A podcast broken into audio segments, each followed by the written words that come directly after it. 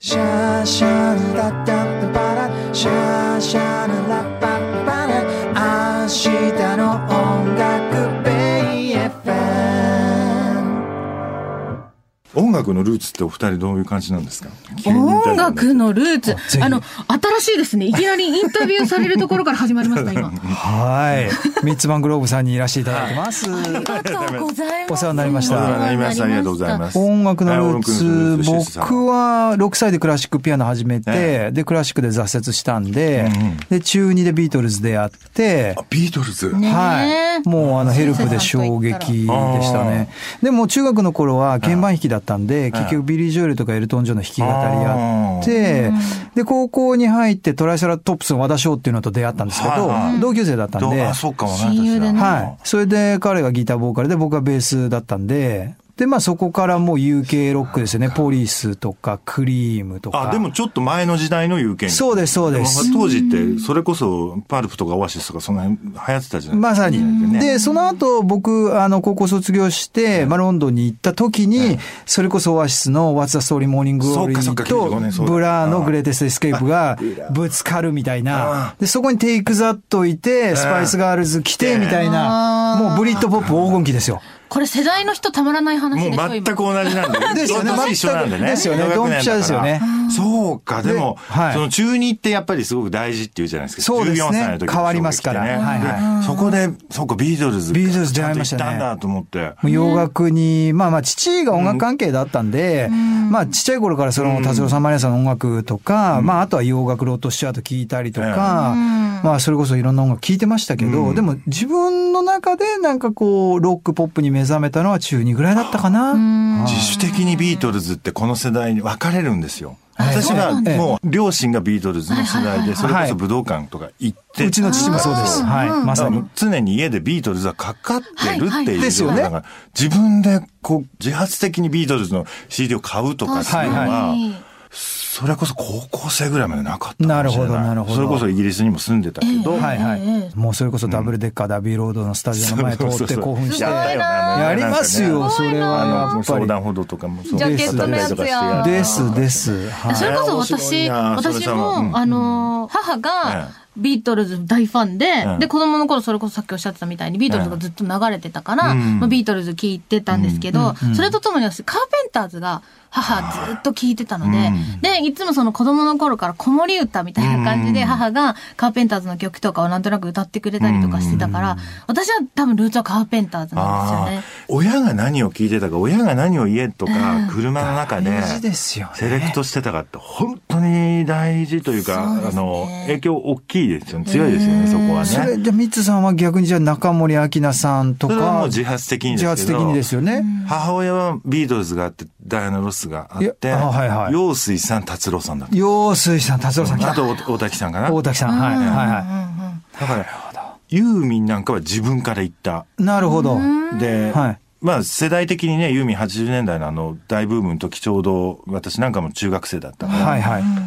だからね最近ねすごく思うのが、はい吉田拓郎ってものに私は全然触れてこなかったなっていう苦労さんね、えラストアルバム出されましたしそうねね。そっか。はい。それはなぜかしたら親が家で拓郎を聞かなかったからだと思って、やっぱり影響がね。でこの間母親を呼び出してはい、はい。中華食べながら、中華食べながら、なんであなたは、はいあなた方はガタは、はい。あの家で拓郎さんを聞かなかったんだ聞かなかっただんだから拓郎さんっていうのは拓郎世代っていうのはちょっと拓郎さんより下の世代なの。なるほど。でうちの両親ドンピシャ拓郎さんと同い年なんですよ。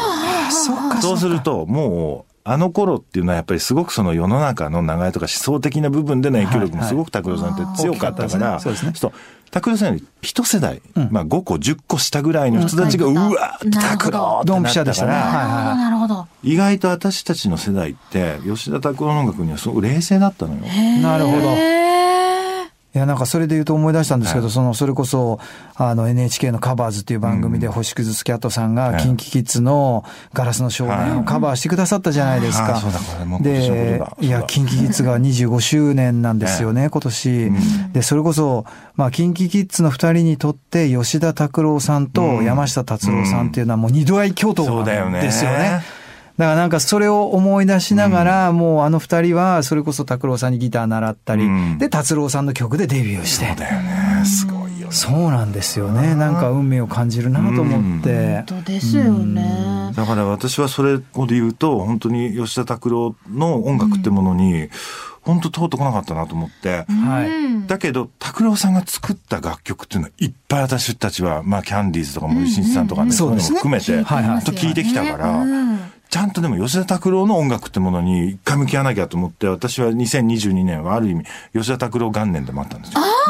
素敵な表現。そこに目覚めたわけですそうなんねですよ。で拓郎感、まあ最後のアルバムと銘打って拓郎さんが出されたアルバムをそうですねはい初めて自分で買って、おーそこから遡っていくっていう聞き方をしようと素思う。敵であーすなるほど楽しいよね。楽しいなんか音楽の聞き方としてね。なんかすごいリスペクトも感じるし、素敵ですよね。いやでもかっこいいですね。拓郎さん奥深いからまだまだ全然こうやっておしゃべりするほどまだ聞き込んではないんだけども。でも音楽って何がすごいってやっぱりその、まあ、音楽に限らず、う芸術作品ってやっぱ残ってるっていうのがすごいですよね。そうやって振り返ることもできるし、うんで、いやなんほか、とそうなのよ。ね、うんで、私もそれこそその父と母は、んビートルズとかカーペンターズとかっていうのはあっても、ぽっかり私逆に母と父の影響で空いてるのが80年代の音楽とかだったりするんです。あーうんうんうん逆にそこ影響なくて、あそーのぽっかり空いてるから、うん大人になってから、じゃあ80年代の曲聴いてみようってなったら、うんもうめちゃくちゃかっこいいって、うん新たにまた出会える、そんの時のものに。そういうの本当に面白いなと思っいて。やだからそれはやっぱり時代を超えるぐらい時代を超越するぐらいの力がある音楽じゃないとやっぱ残らないしおっしゃる通りです後々あっとも思わないとそ思ううですねそうですねでも今の若い子なんてそれこそああいうサブスクとかで、はいはいはいなんとなく次再生する曲がポンと自動的に出てくると、単曲劇ですからねはい私の甥っ子なんて、はなんかわかんないけどそのサブスクで音楽を聴いてて、勝手に「ガラスの少年」が流れたんですっておいプレイリストに入ってたんですうねんきっとねはいはいはいはいいや自動再生自動再生で次にあなたにおすすめみたいな感じで、あー何かのはいはいガラスの少年、だからガラスの少年はでもサブスクしないからおかしいんだけど、ええなんかとにかくガラスの少年を全然知らずに聞いて聞い、た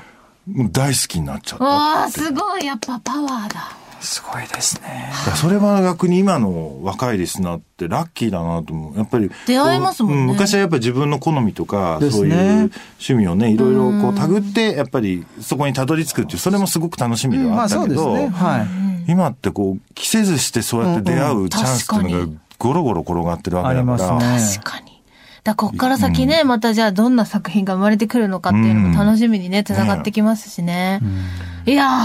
いやー、ほら見て、この話だけでもう8分よ。すごいよ何分の予定だったのいやいや、もうこれは全然予定は決ないまっですてないんですけど、やっぱり。大丈夫です年末ですからでもこうやってなんかはい音楽の話をなかなかラジオでね、そう嬉しいです嬉しいです楽しかった 一応明日の音楽というふうにタイトルが音楽入ってますんで、いやよかっすた。ごいニッツさんって深く受け止めてらっしゃるから音楽の一個一個とかを、うんだからやっぱこうお話ししてるのがめっちゃ楽しくてありがとうございます。なんか聞いていただいちゃって逆にすいいやますせごくん。興味がありがとうございますあるんです私あはりがとうございます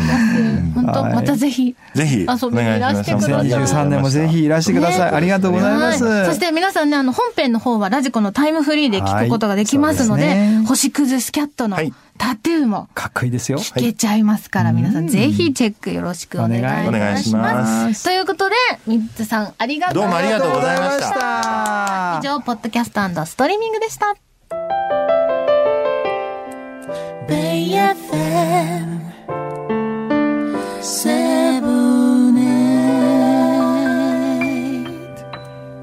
日も音楽